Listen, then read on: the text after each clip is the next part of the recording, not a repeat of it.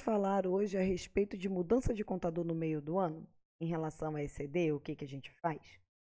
Não se esqueça que as nossas redes sociais estão na descrição do vídeo no YouTube, na descrição do episódio no podcast.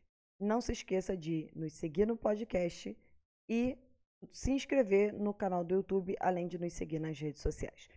Bom, vamos falar de mudança de contador. Às vezes a gente muda de contador, né? O cliente muda de contador no meio do ano, ele não espera, né? No mundo ideal, eu só mudaria de contador em janeiro de cada ano. Senão, não mudou até em janeiro, só do ano seguinte. Mas não é isso que acontece, né? As pessoas mudam de contador no meio do ano e às vezes mudam de contador mais de uma vez no mesmo ano. Então, quando há uma mudança de contador no meio do ano, e aí, o que, que a gente faz em relação a ECD? Porque a gente tem que pensar em termos práticos, né? O que, que a gente faz? É, mudou de contador. Lá no manual da ECD, ele diz que tem algumas regras que a gente tem que seguir, tá? O ideal é que você entregue uma única ECD no ano, só que existem algumas exceções. A mudança de contador é uma delas, né? Até porque um contador usa um sistema de contabilidade, o outro usa outro sistema. Aí você mudou de contador em plano mês de julho. Você vai contabilizar tudo novamente até julho nesse novo contador? Não é necessário. Então, é... tem algumas regras que precisam ser seguidas. Primeiro, todas as, a, todas as os meses devem estar contidos no mesmo ano. Então, eu vou fazer a transmissão. Ah, mudamos de contador, é um contador de janeiro a julho, o outro de agosto a dezembro. Ok, mas a gente está falando de um único ano. Não deve ter fração de mês. Ah, um contador fez a contabilidade até 15 de julho e o outro a partir de 16 de julho. Não, o contador tem que fechar o mês. Então, um contador ficou com a contabilidade da empresa até julho. Ok, ele vai fechar o mês de julho e o outro vai assumir a partir de 1 de agosto. Tá? É, não pode ter descontinuidade. Por exemplo, um contador ficou até julho e o outro começou em setembro. Tá bom, e quem foi o contador do mês de agosto? Então tem que ter a sequência. E aí sim, claro, cada contador vai ser responsável pela, pelos meses em que ele foi o contador. Então vai ter um arquivo de janeiro a julho da ECD, que vai ser transmitido pelo contador, e um outro arquivo de agosto a dezembro, que vai ser transmitido pelo outro contador. Então, cada contador vai assinar o arquivo em que ele foi o responsável técnico. Tá?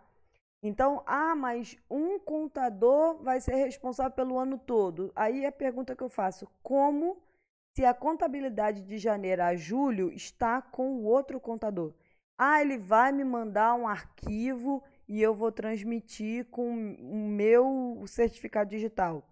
Tá bom, então ele vai gerar um arquivo da ECD e vai mandar para você, mas de qualquer forma você não tem como juntar esse arquivo de janeiro a julho no seu de agosto a dezembro. A não ser que, coincidentemente, o mesmo sistema contábil que ele usa, você use. Aí ele gera o arquivo lá e você importa no seu sistema contábil a contabilidade de janeiro a julho dá continuidade de agosto a dezembro e gera um único arquivo. Mas nunca vi essa situação acontecer, tá? De usarem o mesmo sistema e um pegar o que ele contabilizou e mandar para o outro contador, o contador recuperar no sistema dele e continuar contabilizando. O que eu já vi é recuperação de saldo.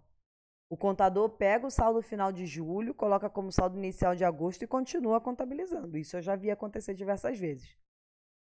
Então, se tiver mudança de contador no meio do ano, um contador vai assinar de janeiro a julho, vai gerar o arquivo da ECD, vai transmitir, porque ele era o responsável técnico nessa época, de janeiro a julho, e o outro de agosto a dezembro. Lembrando que, ah, mas a ECD é transmitida no ano seguinte, tudo bem, mas o contador ele sabe que de janeiro a julho ele era o responsável pelaquela empresa.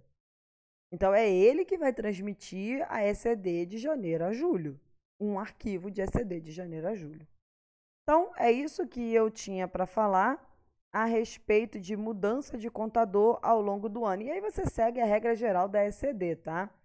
É a identificação, a sequência numérica do livro, a assinatura, quem são os signatários, olha o plano de contas direitinho, DRE, balanço patrimonial, confere todas as informações e transmite.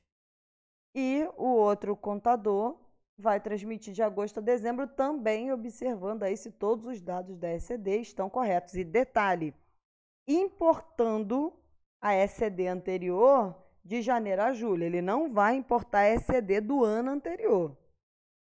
A gente tem um vídeo, um episódio no podcast falando de recuperação de ECD anterior. Então, quando eu falo no vídeo, eu falei: ah, ECD anterior, eu recupero a ECD de 2018 para o ano de 2019. Isso é a regra geral. No entanto, se eu tenho dois livros dentro do mesmo ano, nesse exemplo que eu dei, um contador de janeiro a julho e o outro de agosto a dezembro, o de agosto a dezembro, quando ele for recuperar a ECD anterior, ele não vai recuperar a do ano de 2018. Ele vai recuperar a ECD de janeiro a julho na ECD que ele está transmitindo de agosto a dezembro. Porque, na verdade, qual é o objetivo da ECD anterior? Não é necessariamente do ano anterior. É o último livro transmitido na ECD que você vai recuperar. E nesse caso, nesse exemplo que eu estou dando, é de janeiro a julho. Então, quando ele for o contador de agosto a dezembro for transmitir ECD, ele vai recuperar a ECD de janeiro a julho, como o ECD anterior, e vai transmitir normalmente. Bom, muito obrigada pelo interesse de vocês e até breve.